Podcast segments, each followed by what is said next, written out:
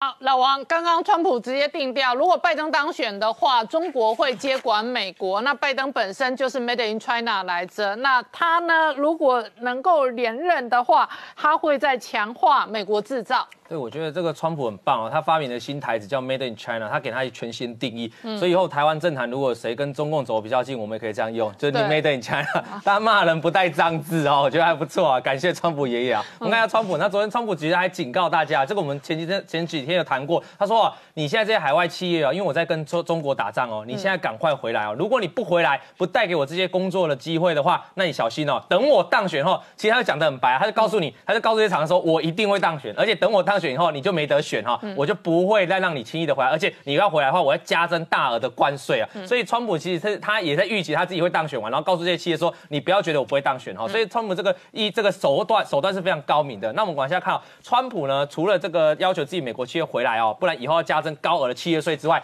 过去美国从川普当选之后啊，这个过去两年啊，其实制裁很多的中国企业，家家种种，大概三百多家中企啊。我们看到表格上面，最早一开始他是说的要禁止这个四四七四四家的中国企业进入出口的管制名单，就在这个二零一八年哦。之后就进入到我们最新他曾经对新疆那些相关的啊，比如说海康威视啊，你有监督到人、监督到人的啊，有侵害到人权啊，也开始做禁禁令。那包括到去年开始的华为，再到最近华为，包括这个二十一个国家三十八家子公司全部的封锁之外，你可以看到。川普的其实是对中国策略从二零一八年是蛮蛮笃定的，就是我直接一直封杀你，一直封杀你哦。所以这里面还没写到，川普也曾经这个所谓的中兴中兴通讯了哈，他也曾经跟他制裁，只是最后两个和解了哈。所以中国七月哦，如果川普再当选，未来四年大概也是这种超来蛋了哈。所以中国也不希望川普当选了哈。那我们再来看一下接下来哦，我们刚才谈到很多家企业被管制哦，川普接下来做个动作，又开始有传言，我们之前听到那个 I T 设计的设计软体这个 E D A 可能要被管制哦。接下来啊，川普要更猛的哦。我不只要让我的让我的台积电到美国市场，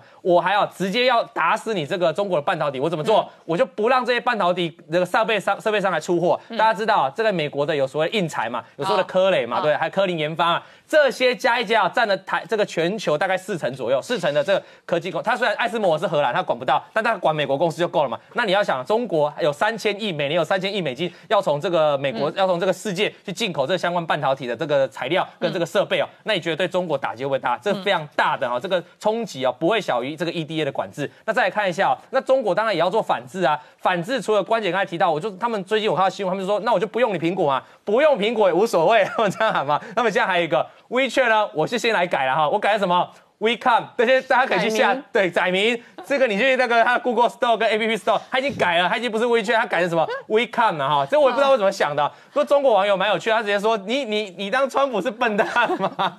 对我觉得很奇怪，改名就可以躲过禁令啊。对，那那那华为改名就好了，改叫习伟啊，改叫中伟啊，也可以，对，或者在中国华为加两个中国字，所以。不可能嘛哈！但是我告诉你，这终究是他们对出去做出一点回应嘛。他说先躲一下嘛，先躲一下看有没有。那当然这样躲的话是不会不会结束这两边的战争，因为我们知道国防部长这个艾斯培就讲话，最近又在讲话。自从他上次说，他上次有在华华这个华油他说啊，他说中国我们已经做好准备去攻击解，就是我们可以反击解放军嘛哈。最近他又写了，他说美国啊未来寸土不当，而且他这一篇的他讲讲的重点是在哪？他说印度跟太平洋这个区域哦。本来就是美国有的，本来美国就应该管事，所以我们不会退出这一块啊。他已经把它触角延伸到这边了，所以两边的对峙是非常激烈的。那今天呢，早上这个这个在这个股票市场的时候蛮震惊的，但我看到一件比较特别的事是什么事？就是突然哦，日日经这个期货一度本来上涨一个 percent，突然你看大家看到陡度哦，急跌到两个 percent，吓死人哦！这个本来涨一趴，后来急杀两趴，然后这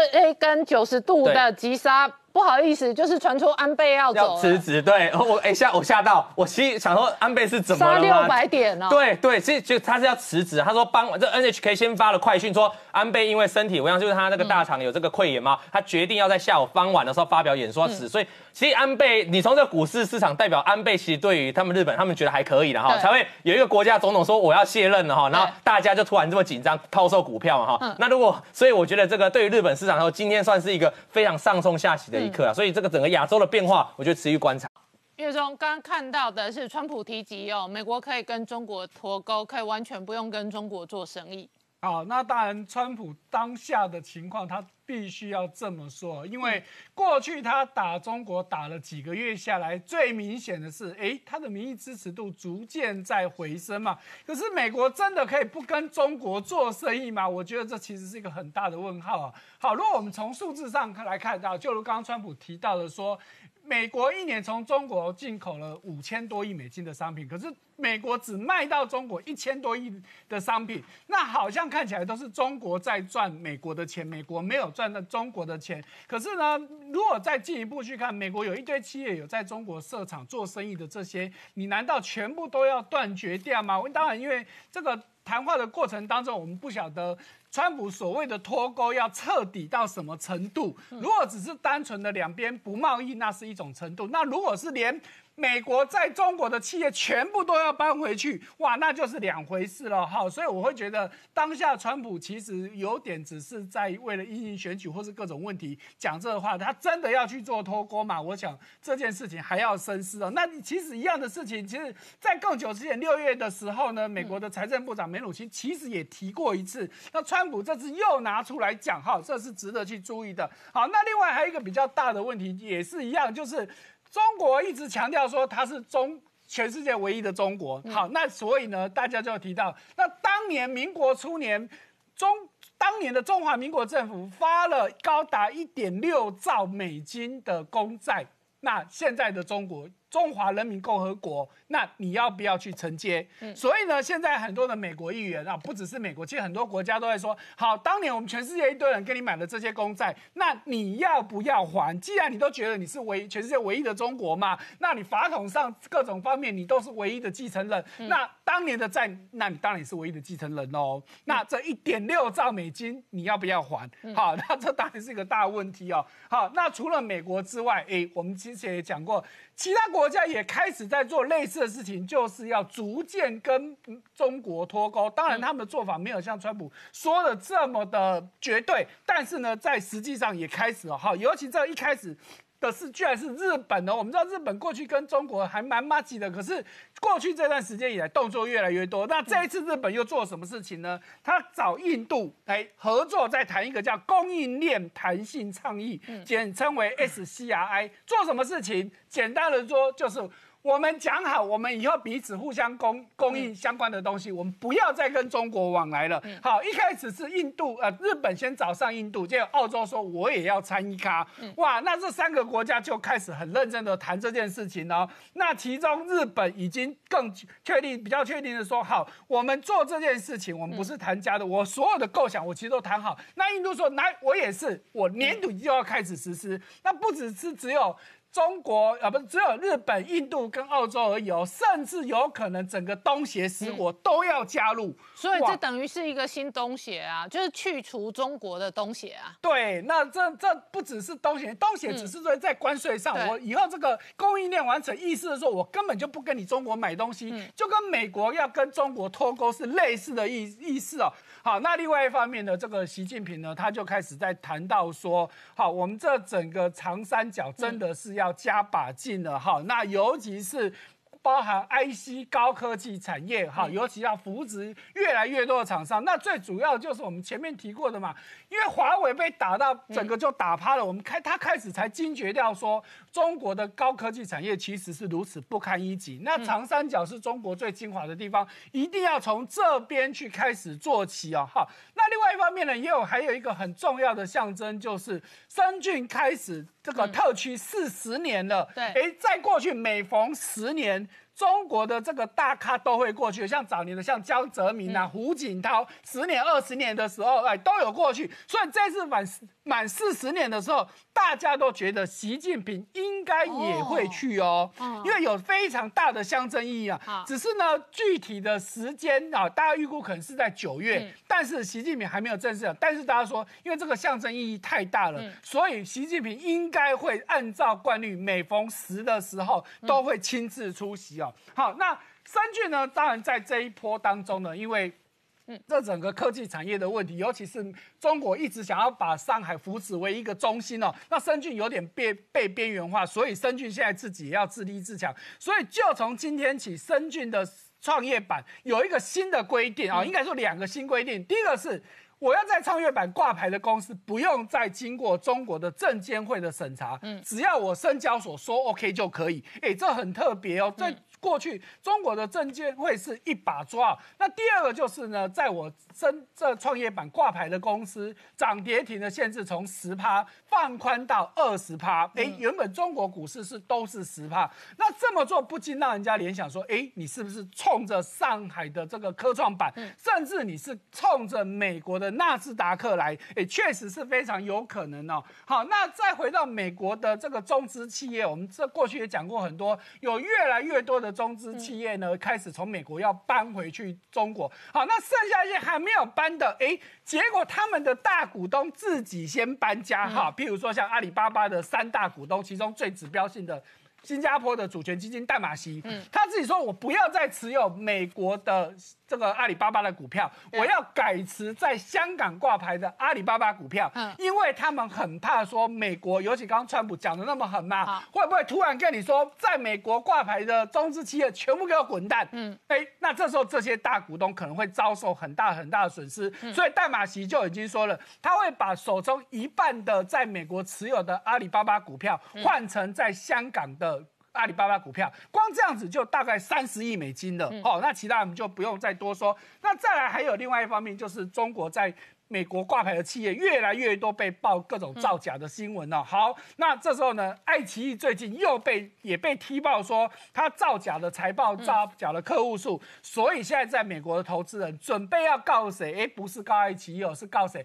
告他的母公司百度。嗯，哇，而且已经正式提出控告了哈。那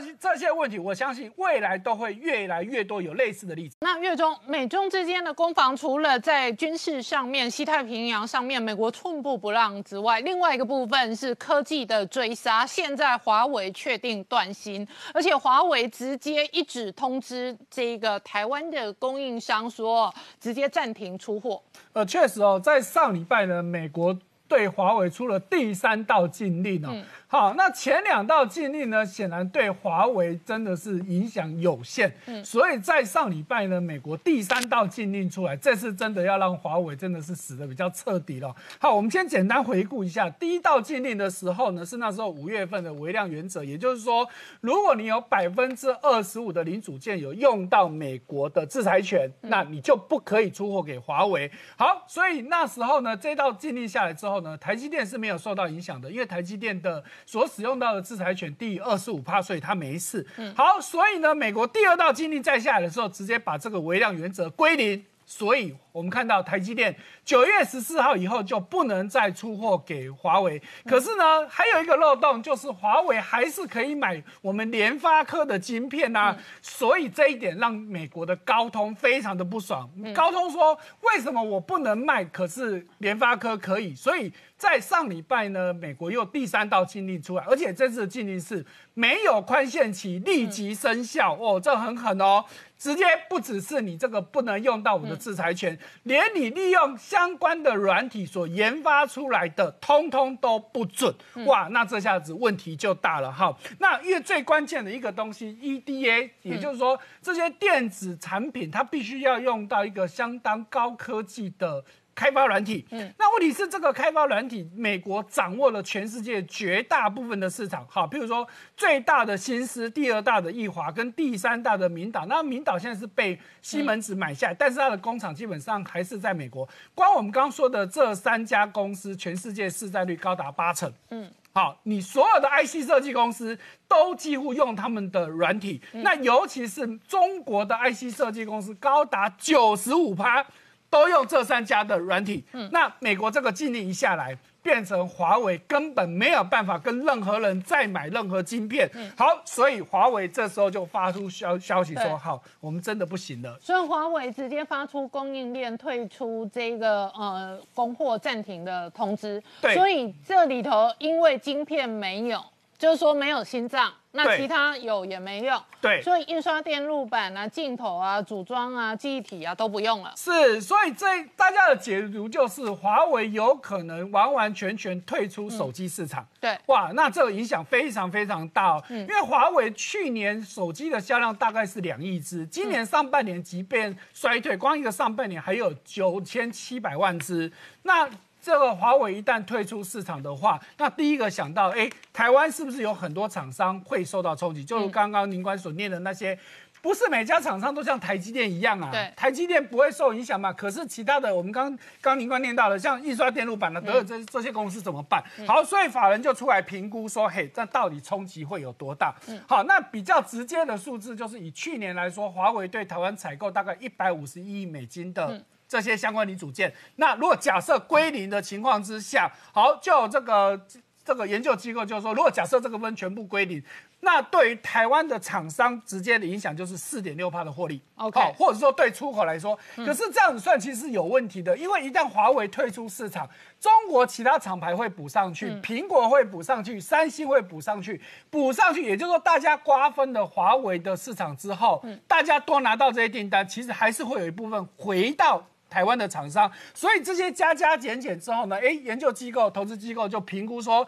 大概实际的对台厂的影响大概是一趴到一点五趴，好，比较小。好，那另外一方面呢，华为当然自己还是要找出路嘛，所以呢，他现在就是间接想办法取得晶片，因为我直接取得已经全部都被美国给切断了，所以呢，现在就传言说，中国的地方政府开始出钱买我们刚跟美国大量采购我们刚刚说的这个 EDA，对。好，最明显具体的就是我们刚刚说的第一的这个领导厂商新思，它的业业绩大幅成长，净利在第二季暴增了将近五十趴，那其中的订单都是来自于中国，因为他们要做的事情就是，我就培养很多的小公司，表面上是我自己在生产，事实上我未来可能都是要帮华为去生产，所以他们打算用这种方式呢，就是华为想要去突破，可是呢，诶，中国的这个工程院的院士倪光南就出来泼冷水说，没有用啊，你这些就算你设计出来之后，你还是做不出来嘛，因为你关键的制造你还是不行嘛，你设计研发都可以，可是你还是做不出来哦，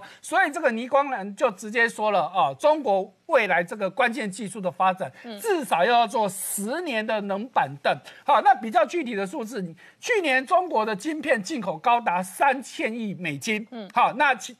出口了一千亿，那这差差别就是进口都是高阶的嘛，那你卖出去的都是低阶的嘛，好，那为什么会有这么大问题？这个倪光南院士也提到一个很关键，因为中国过去在发展这个高科技产业，他们为了求快嘛，所以他们的原则就是什么？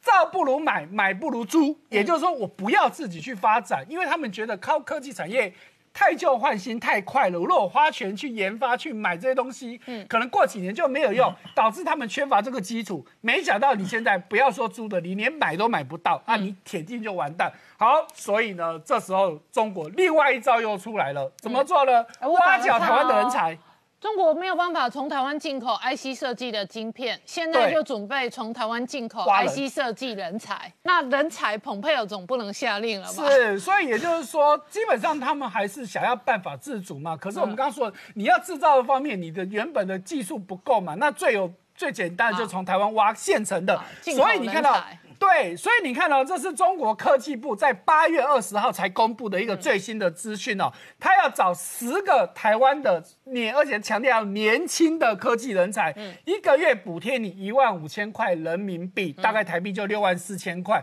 而且你要至少去半年。啊，而且它的领域它有限制，卫生健康、生态农业跟信息科技，哎。这三个都是台湾相对领先美国啊、领先中国很多的嘛，所以他当然要挖这部分的人。但是我们在很久以前就说哦，不管是公司立的研究机构或大专院校的人，你通通不准给我去。嗯，好，那具体的再看到我们台湾自己的情况，我们现在七月份的外销订单连五个月正成长，尤其大家看到这个图哦，在七月份这边我们这个订单成长来到十二趴多，那其中最主要的大概就是几个领域啊哈，一个当然就是我们看到的自动产品成长了高达二十九趴多，将近三十趴了，是同月的新高。那电子产品更是历年的单月新高，这再再证明说，哎，台湾的在这方面实力非常坚强，而且我们几乎不受到疫情影响，大家不得不跟台湾买这些关键的商品。好，我们稍后回。川普跟拜登的斗争跟竞争剩下关键七十天，那川普整个核心主轴都在中国议题，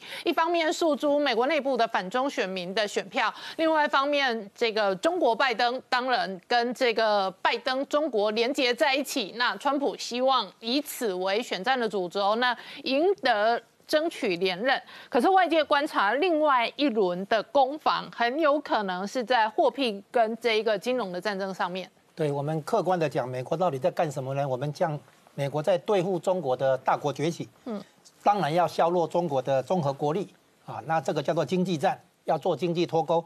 经济脱钩里面呢，我们看哦，制造脱钩跟科技脱钩哈，对美国的企业来讲是有成本的啦，不是稳赢的啦哈，要付代价。可是金融战的话，就是美国的绝杀手段，美国是稳赢的，所以我们估计哈，将来这个战线一定会拉到金融这边来。那么要看出美国的决心的话，我们可以看出来，为什么美国要把金香港的这个金融窗口这个功能封闭起来，嗯，取消它的独立关税领域地位，然后削弱香港的这个国际金融中心地位，从香港的下手哈，美国这样下手无情，可以看出来美国打金融战的决心有多坚定了哈。那我现在来看一看，在金融选项里面，美国有五个核弹级的这个这个公选项。前面两个呢，比较我们不不能免俗的会提到哈，这媒体讨论最多的，第一个切断对香港的美元供应，嗯，动摇金融市场对港币的信心，然后香港的外汇储备呢就会不够应付这个换汇的需求，最后呢联系汇率制度会撑不下去。好，这第一个，一旦这个事情发生的话，港币跟人民币都会大幅贬值。第二点呢，就是把香港跟中国的这个银行踢出美元结算系统哈，让他们不能为客户来进行美元的汇入汇出。目前中国人民银行手上的外汇储备，就是账面上的扣除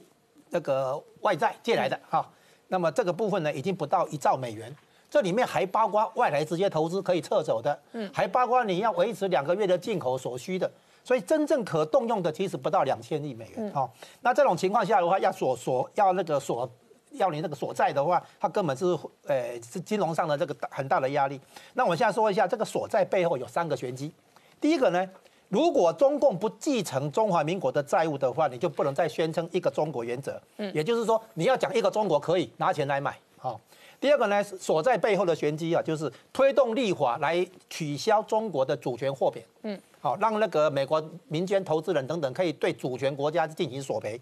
那么第三个呢？如果中共要赖债的话，那么美国可以注销中国手上的那些国债。哈，中国手上不是有美债大概一点二兆美元左右？那如果你不还我的钱，我可能就把你欠你的钱也把它注销。哈，好，这个有三个可能性。那第四个金融核弹呢，就是对中共高官制进行金融制裁。嗯，那么现在下一个问题啊，就是中共能不能绕过美元，这是个问题。哈，第一个我们谈到数字货币，最近在流行这个话题。数字货币是这样哈，只能在国内发行。国际上哈不没有用，哈，因为什么？因为任何一个货币，不管你什么形式，重点是它被对方接受。所以我拿了这个货币以后，我可以现接下去买东西。那如果是这样的话，我接受人民币就好了，干嘛接受数字货币？哈，好，第一个它的一个一个效果是把贪官藏起来的现金逼出来市面流通，因为到时候用数字货币的话，你那个现钞可能会有问题。第二个呢，它等于可以对个人做社会监控，比如说如果你是反呃违背国安法什么什么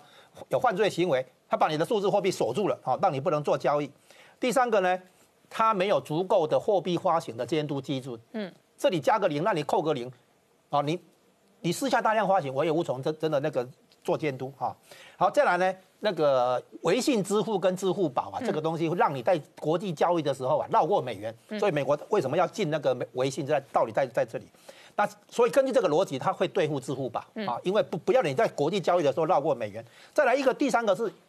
中央银行对中央银行做货币互换协议，嗯，那他可以可能用这个办法去拿人民币去换别的国家的货币，来绕过美元做交易。然后呢，对伊朗、北韩、委内瑞拉等等的话，可能进行物物交易。你拿石油来来付我，我给你什么东西进行物物交易这样子。那问题是这些手段哈都是比较轻微的啦。他真正哈问题是他没有办法绕过美元，是因为他要买能源、买粮食、买晶片、买机器设备都要用到美元。美国内部的总统大选只剩下最后关键七十天，拜登跟川普的斗争哦，核心议题关键的攻防还包含了台湾。那福斯的主持人还追问了川普：一旦中国如果侵略台湾或者掌握了台湾的工业跟半导体产业的话，你会把中国踢出台湾吗？可事实上，确实中国的半导体产业相当依赖台湾，包含这一次华为的断芯，包含了武汉红星的团队本来是台积电出身的蒋尚义。现在看起来断金断了金链，而且现在这个案子看起来挺像诈骗案的。所以志昌大哥，那美中攻防台湾有很多战略意义，在半导体的部分更是寸步不让。对，从半导体的这个统计值来看的话，我们可以发现到，呃，半导体呢其实是世界上这个核心的这个产业哈，跟去年同期比较的话，它整个这个总市值哈，总产值是增加了百分之十四趴左右。嗯，所以可见呢，从去年以来这个。呃，费城半导体指数的一个大幅的这个上扬哈，哦，不是没有原因的。嗯，那这里呢，当然是以台积电当成一个领头哦，台积电几乎占整个这个市场的呃百分之九五十九的一个 share 哈。嗯，那这个 share 的话，使得台积电呢在制程方面呢在不断的改进哈。那几乎现在五 G 的这个。呃，设备或者是五 G 延伸的一些这个产品跟零组件等等呢，都是由七纳米呢它所生产的。然后呢，它又跨到这个呃呃五寸的五纳米的这个部分哦。那这部分的话呢，是有关于深度的运算 （deep learning） 跟未来的这个 AI 的这个整个状况呢。装置呢开始在呃布局，那目前的布局呢大概有十六个 percent 呢的的营收呢是在这个台积电里面，所以说如果说这样一个状况的话，就代表说在这个产业里面呢是台积电呢的确的的确确是整个核心的核心。然后呢，在统计资料当中呢，我们第二页来观察，有一些低价的这个半导体类股。包括大陆的一些半导体的公司，或我们台湾最近呢，大家这个积极买进的这个联电哈，它的产能呢，呃，也是呃增加很多哈，它的产量也增加到百分之二十三左右。那当然呢，这个是跟这个 DDI 跟这个 PMIC 哈，有一个面板的这个呃 IC 呢，它是有关的。好，因为那个呃夏季奥运延长到明年的关系，所以说这方面的个这个需求呢也在增加哦。那这方面的个这个需求增加之后，我们就要预估说。这样一个状况呢，都以这个。呃，整个半导体的这个总市值呢，未来所演变的这个状况呢，是不是还会继续在推升？嗯，那我们就来看第三页的这个投影片，有关于费城半导体指数。嗯，目前这个指数呢，长期以来以及从几百点涨到两千两百多点哈，涨得非常的高。而且呢，你看台积电的股价在去年的时候，嗯，大概是两百多块，那今年呢已经到了一倍以上。对，那这个是符合这个费城半导体呢它的一些涨幅哈。嗯，但是呢，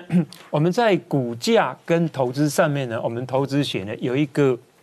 有一个这个假说呢，我特别要提醒各位注意的，就是右边这个投影片，嗯，我们叫做效率市场的这个假说，是呃非常著名的这个呃 Pharma 跟 French，他们是诺贝尔。经济学得主呢，他们有一个理论，就是效率市场。就是说，第一个，如果说你这个市场够有效率的话，你的总市值还有你的资料的反应呢，是反映未来可能会发展的方向哦，不是现在哦。嗯，哦，那第二个，你如果说你的这个呃总市值是反映到现在的公开信息，嗯，哦，比方说今天公告了，哎，有一个塑胶类股的这公司，因为投资了台积电，所以获利很大，今天就这样。暂停哦，那这个的话呢是半强势的那个呃呃呃效率市场，嗯，就说你赚到的这个超额利润比大盘还要高的利润是有限的。第三个呢是就是弱弱势的这个市场，就说到现在这个时候你还继续追，嗯，还继续的把这个强势的这个股票呢继续追，嗯，那 目前看起来的话，全球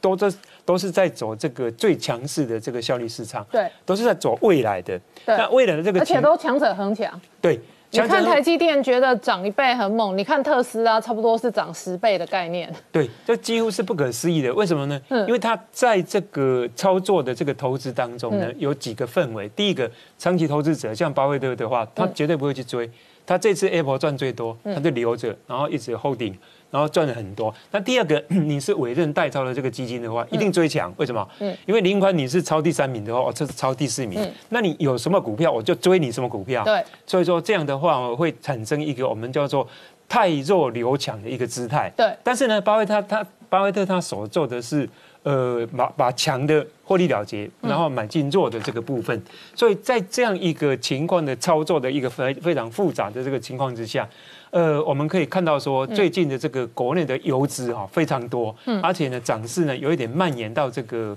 呃传统的类股之上哈。那 国内的游资呢，一般来讲的话，我们很普遍的都看 M one B 啦，嗯，因为 M one B 包括活期定期存款。呃，活活活期定存跟这个活期存款哈，那 M two 呢是包括这个储蓄存款哈。那当然呢，美国是看 M three 的哈，中国大陆它就看 M two 等等不太一样。但是呢，我们如果说看 M one B 的话，我觉得最高最夯的这个资金呢还没有到，因为目前呢从历史上来看的话是年增率是百分之二十。那现在年增率是只有百分之十左右，嗯，所以这样一个状况的话呢，而且会使得这个资金的含水呢一直在滚，嗯，好像哎，你觉得说要跌下来那一天八月二十号那一天，突然一开盘就往下杀，杀了这个六百多点，但是收盘的时候又给你拉了这个两百多点，那维持一个稳健的态势，嗯，但是目前来看的话呢，我们要注意两点的是，第一个八月二十号的前一天是 Fed。他讲话了，嗯，他说第三季、第四季的这个景气没那么好。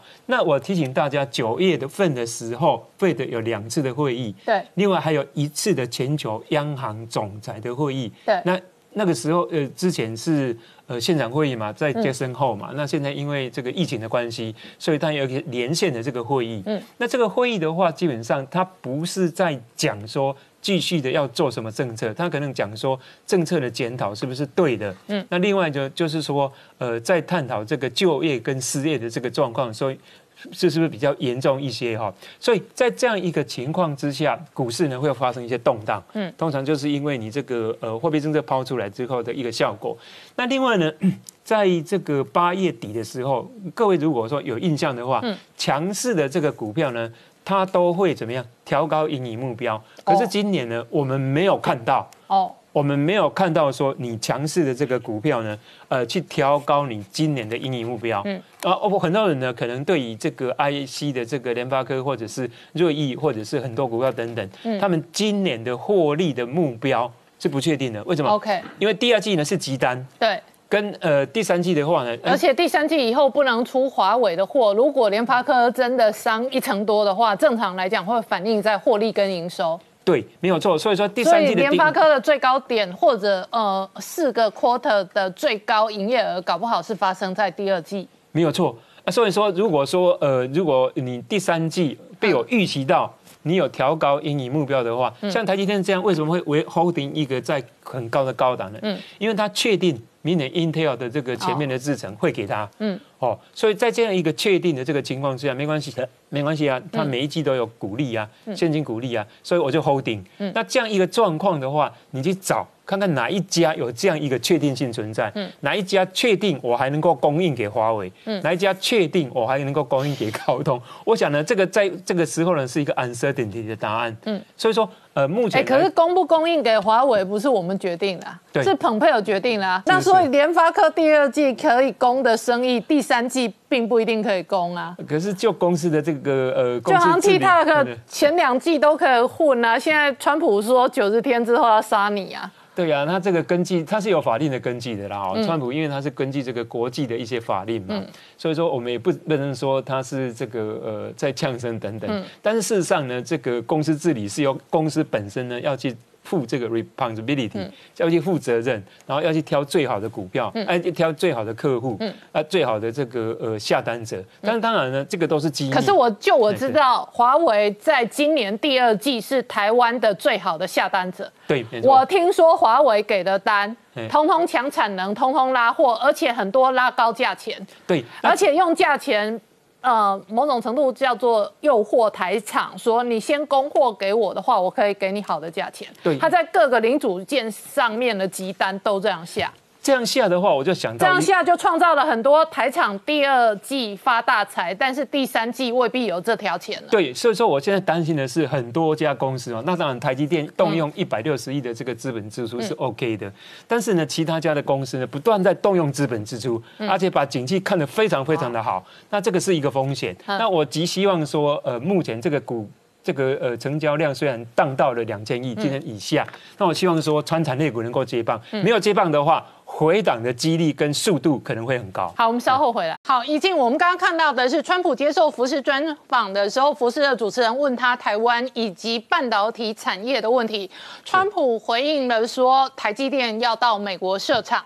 是。然而事实上，这一次美中的攻防核心确实是在半导体产业上。今天事实上还传出来哦，中国买不到晶片之后，想要买台湾的人才，而短期内买不到的技术跟人才呢？另外一个新闻是直接害。进台湾的 IC 厂、半导体厂，然后直接偷技术。那这一次哦，台积电跟留台湾两纳米留在台湾新竹哦，也具有指标意义。是呃，我想我们大家都看到今天早上的新闻啊，就是说呃，台积电不单单是在三纳米的技术已经独步全球，而且它现在又大肆的买地扩厂，准备要做呃两纳米。然后看到这个新闻以后啊，一边摇头一边笑啊，觉得说啊，台积电也太狠了。他简直是不留给他的竞争对手任何的活路啊！哦，这怎么讲呢？哈，我们还是要回到呃，就是说很有名的摩尔定律哈。我想很多人都听过所谓的摩尔定律。嗯。哦，摩尔定律是说啊，集体电路上可以容纳的电晶体数目，每隔十八个月便会增加一倍。嗯。哦，那我们知道这个摩尔定律并不是一个物理学的定义，而是一个自我实现的预言。可是不管怎么说啊，就是说那个半导体产业呢，过去几十年来就是照着摩尔定律在前进。哦，那这呃摩尔定律在产品竞争力上的意义是什么呢？就是说，只要我们这个呃台积电进入到下一个世代的制程的时候，它所生产出来晶片，哈，由于由于上面的电晶体变得更小了，而且电晶体跟电晶体的距离变得更短了，所以它运算速度就会更快，然后它就会更省电。好，然后这这个运算的速度更快，然后更省电，这都是所有的手机、所有的呃设备大家都想要的功能哈，所以是就是。大家都要的，但是更可怕的一件事情是什么？它的生产成本会更低。嗯，好，因为在同一块晶圆上面，它可以塞进两倍的 IC。嗯，所以平均取来，它每一个 IC 的生产成本更低。嗯，哦，那这个事情呢，对它的竞争对手，像是 Global Foundry，像是对中芯半导体来讲，是一件很可怕的事情。哦，因为一旦他们落后了台积电以后呢，他们生产出来的 IC 呢？就是它生呃运算速度会比较比台积电的慢，嗯，然后会比较耗电，而且更可怕，成本更高，成本更高。好，那我们知道在很多的其他的产业呢，就是说我做的产品可能没别人好，但是呢我卖的比较便宜，我的生产成本比较低，那我还是可以活下去。哦，那我们就不讲别的，我们讲说汽车产业好了。哦，我们知道说，Toyota 的汽车它卖的没有像 BMW 那么贵，哦，可是 Toyota 汽车的那个生产成本它比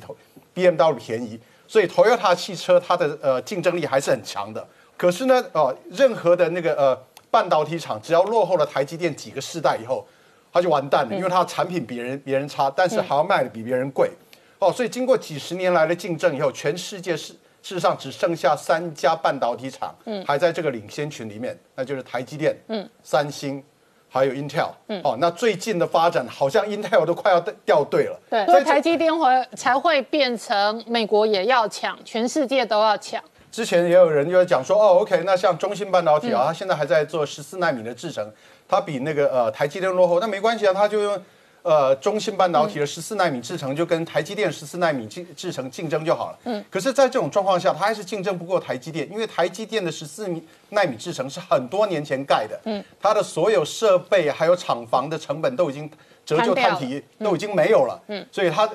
呃，跟中芯半导体做竞争的时候，台积电这等于它的成本还是比台那个中芯半导体低。嗯，哦，OK，那我们讲到就是说，像那个 Global Foundry 已经落后人家的半导体厂，它要怎样生存？嗯，它要生存的话，基本上有两个方法哈。第一个方法就是靠政府的补助跟保护。嗯，哦，这就是中芯半导体的那个生存之道。嗯，那另外一个生存之道呢，就是希望说台积电的制程满载。哦，那台积电接不来那么多订单，它就有些订单就流出来。哦，那其他这些比较落后的厂家就可以拿去，呃，接到这些订单，呃，就是存活下来。嗯，哦，所以我们才会讲说啊，今天看到这个台积电最近在大举扩厂，它的意义是什么？嗯，就是它要把整个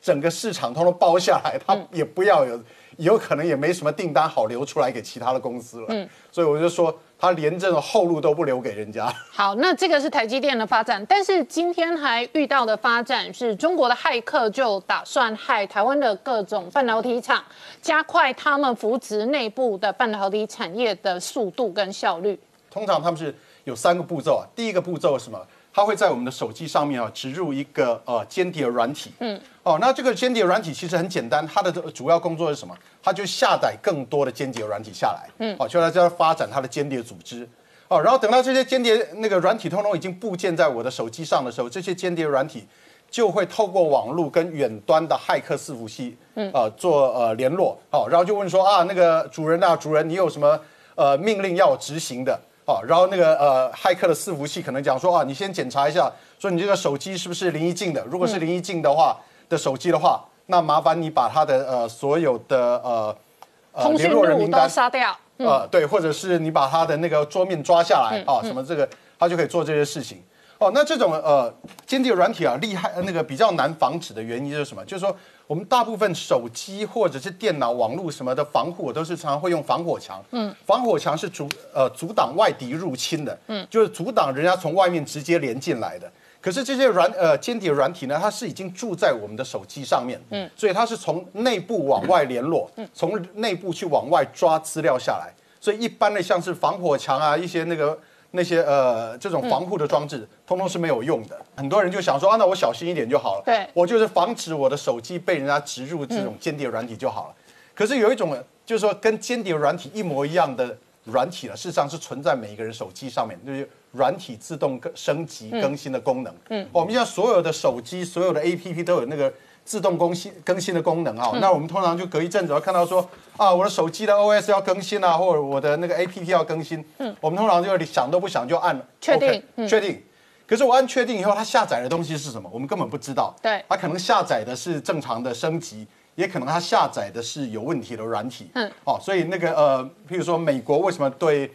那个呃，微信啊，还有是 TikTok 啊，什么什么，有这么多的意见，是因为所有微信、还有那个呃，抖音这些软体，它也都有自动下载那个更新的功能。那你怎么知道它哪一天自动下载更新的东西，会不会是变成就是呃有那个呃间变成了间谍软体？然后这些呃软体到一旦到我们手机上以后，又开始做那种间谍的事情哈。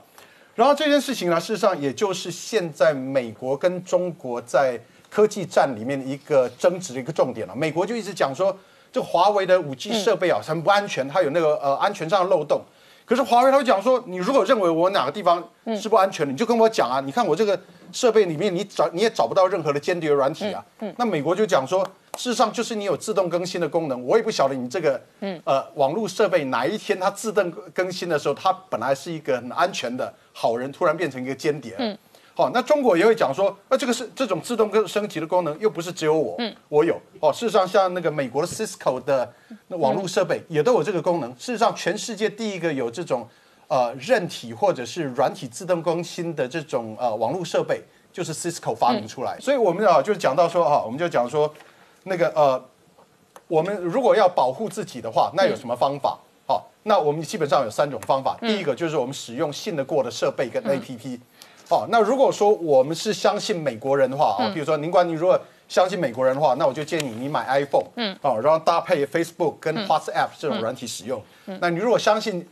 那个呃韩国人，那你就用三星的手机，嗯，哦，搭配 Line，对。那你如果相信中国政府的话，那你就买一个华为手机，然后用微信，嗯，哦，那你如果说不相信谁的话，那你就不要用那个。国家生产的设备，你如果都不相信，你可以不要用手机过日子。对，我们稍后回来。而且老王，这次中国经济究竟会面对多严重的挑战哦？取决于美国对中国的战略究竟杀到哪里。对，这个刚才唱到川普这个他的影片哦，他是告诉大家，其实这是很政治呃竞选语言，知道他告诉大家不要忘记哦那个十七点五万人的死亡，因为他提这个数字哦，然后告诉大家说这个就是中国的病毒害的啦，因为他只有这样，他要抓住这个主轴哦，才能继续去打这个所谓的接下。下的制裁战嘛，哈，我们知道接下来这个华为的禁令哦，剩下大概三个礼拜左右，就是他上次已经告诉大家不会再延期了，也就是说他现在已经扩大了华为禁令，扩大华为禁令之后，他之前那个暂缓那个禁令也会到期啦，所以这个是未来很重要一点的哈。那我们往下看中这个最我们在台湾哦，有一家厂商叫奥义智慧科技哈，他最近出了一份报告，他说台湾有七家的这个竹科半导体的公司哦，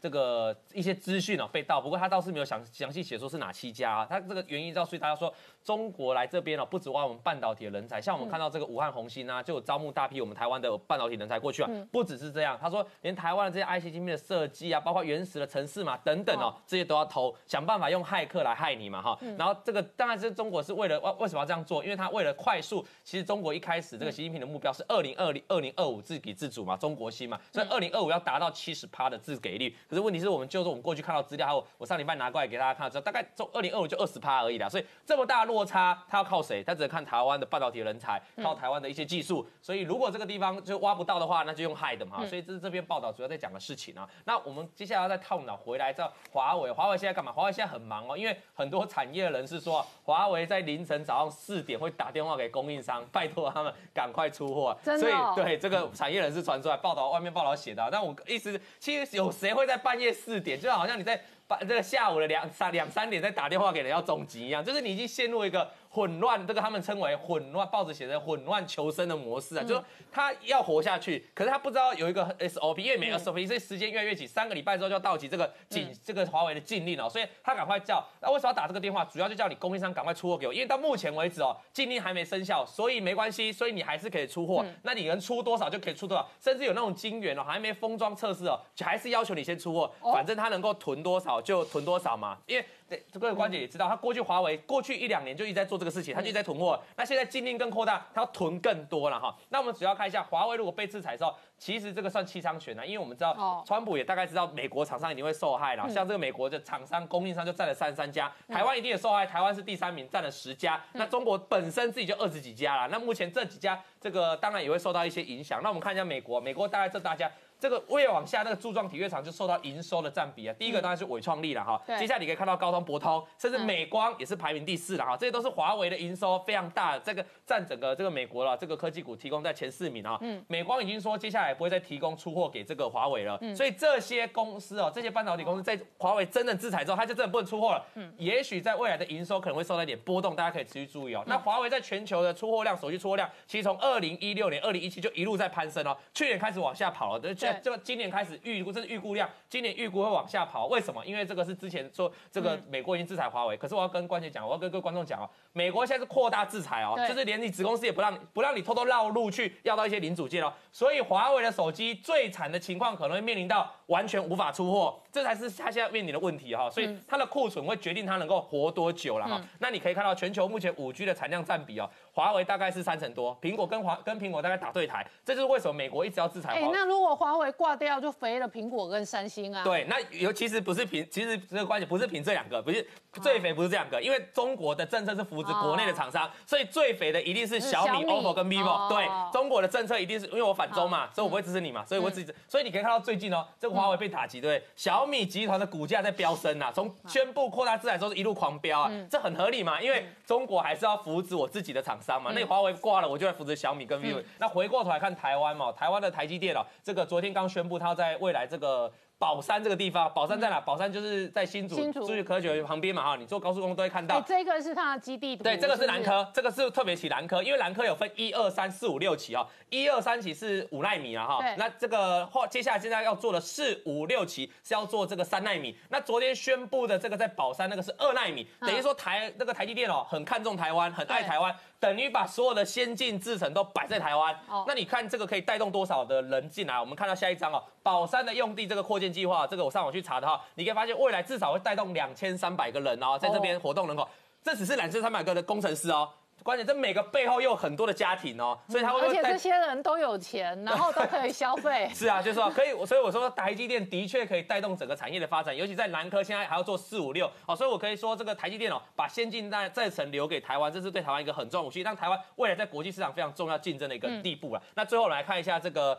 最近印度媒体有报道，其实我们知道印度有可能今年就会生产这个，明年开始会生产这个 iPhone 十二，就最新的旗舰机嘛。那至于这个 iPhone SE 的这部新改款的 iPhone iPhone S 一哦，当然目前传出来也是这个印度的厂商会来组装，原本有组装台湾厂商是伟创了哈，那应该还是继续传，可是目前传出这个富士康哦，到底会不会继续组装这个新款的 SE？？目前这个印度媒体是说没有消息，但他们很确定告诉大家说，我们印度的媒体哦，一定会来，哇，印度的这个厂商会来组装这个 iPhone 的 SE 啊，所哎、以。我问你哦，最近大概约莫了这两个月来，我经常阅读到印度的媒体或者印度的通讯部长就开始嘴说，哎、我们要组装高阶，我们要出货高阶，我们谁谁谁，然后都是印度的媒体或者印度的通讯部长、IT 部长讲的，对，都不是伟创讲的，也不是富士康讲的。对，，都是而且都是官媒来讲的哈，所以这个就某一部分官媒来讲伟创，跟富士康都不敢讲，也不敢证实，毕竟还是民营企业嘛，对不对？可是我们要这官方来讲。印度都每天在外头吹说，我印度发大财，我替代中国。对，这个感觉就好像我拿到订单嘛，感觉就这其实就是之前以前都是上市公司在炒这个题材，然后就说我拿到订单，我要从哪里出货啊、